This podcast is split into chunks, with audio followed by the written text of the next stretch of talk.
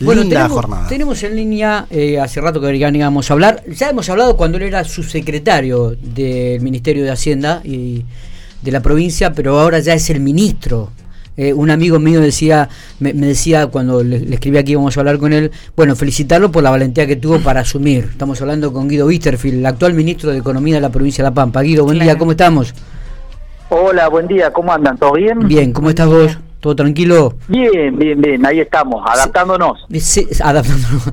Me imagino que te eh, cerrás la- el día con números y te levantás el día con números. ¿Y te podés descansar bien realmente? Sí, hay que, hay que tratar de, de- de en algún momento eh, desenchufarse, hacer alguna otra actividad para para poder eh, arrancar la, eh, la otra jornada pues, a full, sí, sí, porque si no, eh, indudablemente te, te va a agotar de estar todo el día, como decís, con números. No, no, pero eh, en la anterior eh, función que yo era subsecretario de Hacienda también era manejamos, inclusive quizás más números que ahora, y nos fuimos adaptando. Sí, sí, pero estamos en eso. Eh, Guido, arrancamos con una pregunta que siempre Sí. estoy con eh, Alejandra Rosengar, estoy con Matías Soporto en la mesa, digo, y siempre hablamos con Matías, digo, ¿c- ¿cómo está la economía de la provincia? En, en estos vaivenes de una economía nacional y mundial que va y viene, digo, pero que una economía nacional en crisis total, digo, ¿c- ¿cómo está la provincia de La Pampa en este contexto? No, la, la, la, la, la economía de la provincia de La Pampa, las finanzas de la provincia de La Pampa, tradicionalmente eh, la- nuestra provincia se ha caracterizado por ser muy ordenada, eh, tener los números en orden, tener un respaldo financiero para afrontar algunos gastos o algunos imprevistos que hay, la- el famoso fondo anticíclico que siempre Ernesto, mi antecesor, siempre hablaba de, de tener los lo que nosotros en la economía familiar decimos unos pequeños ahorros. Eh, la provincia de Pampa está, está, está, está bien, está ordenada, por supuesto, con, estamos expectantes, estamos atentos a todos los vaivenes económicos, como vos decís que hay, que son muchos, variados a nivel nacional y a nivel internacional.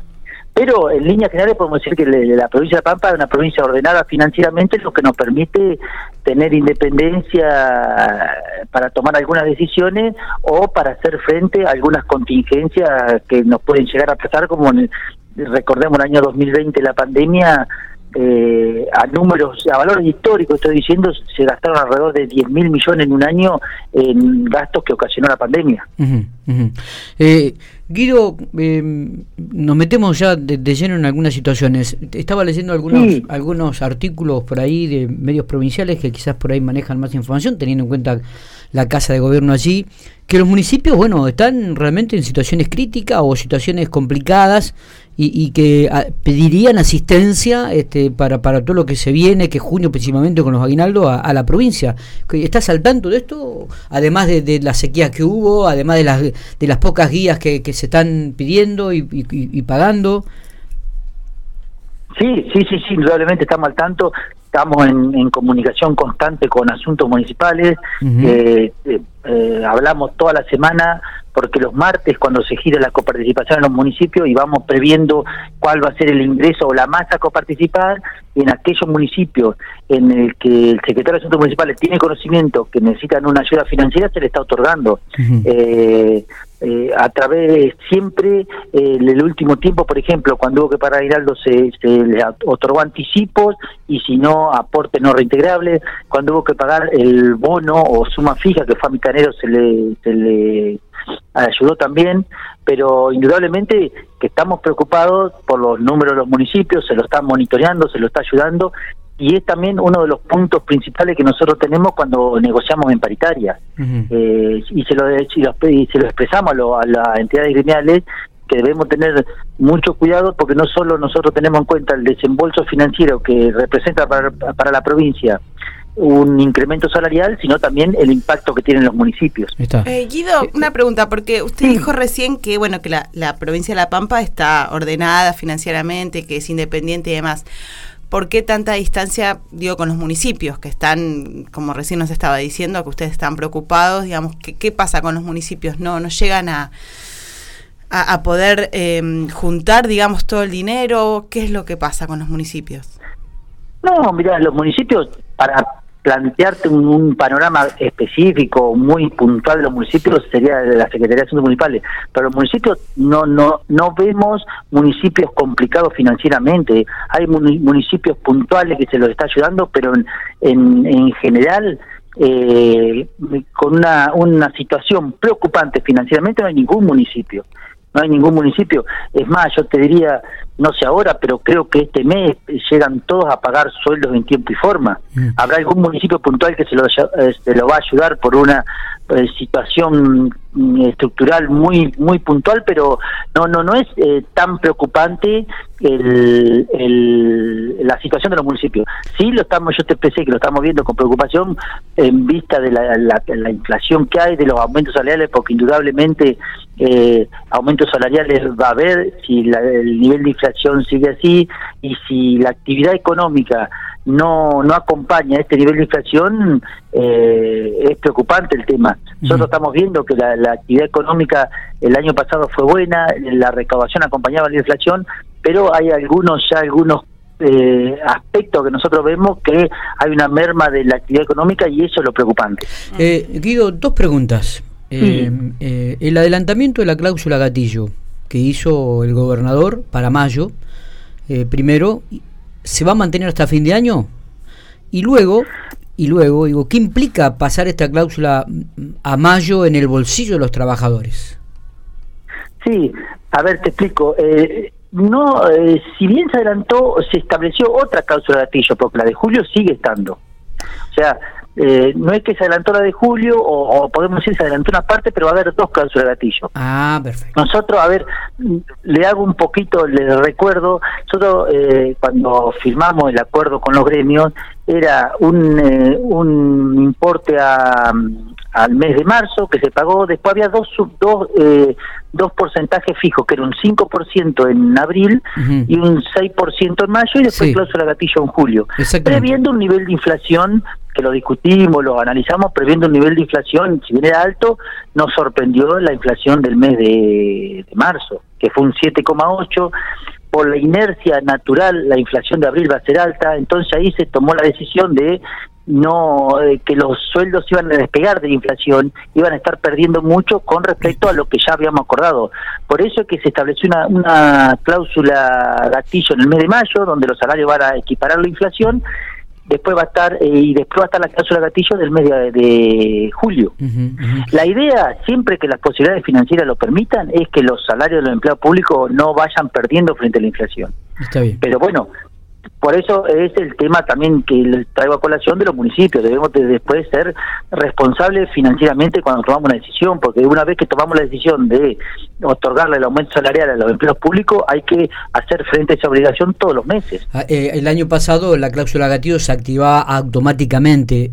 Eh, a partir de este, de este tema de la inflación que ustedes ven que es y, que por inercia abril también va a ser alta, digo, eh, ¿estiman que la cláusula gatillo de acá a fin de año se va a comenzar a ¿Pueden modificar esta medida de que se active automáticamente?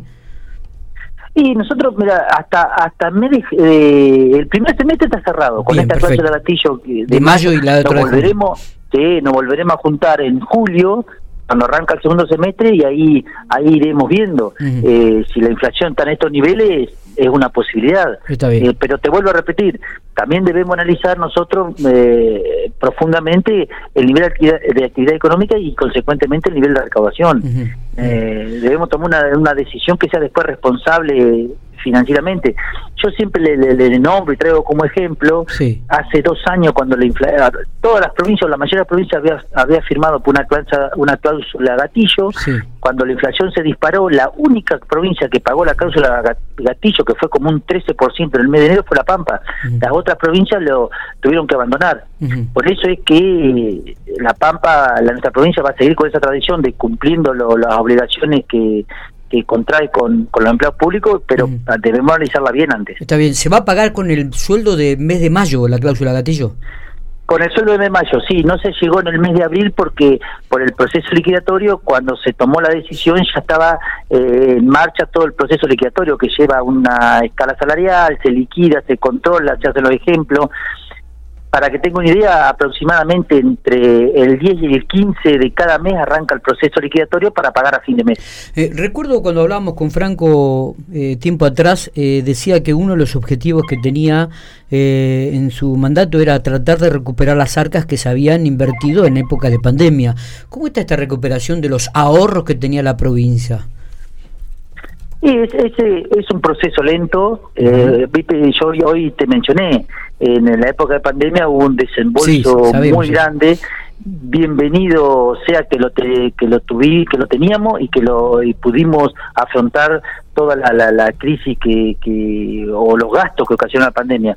Y de a poco lo vamos recuperando, pero con este nivel de, de inflación que tenemos, el, el gasto estructural, el principal, principal gasto que tiene la, provincia son los salarios.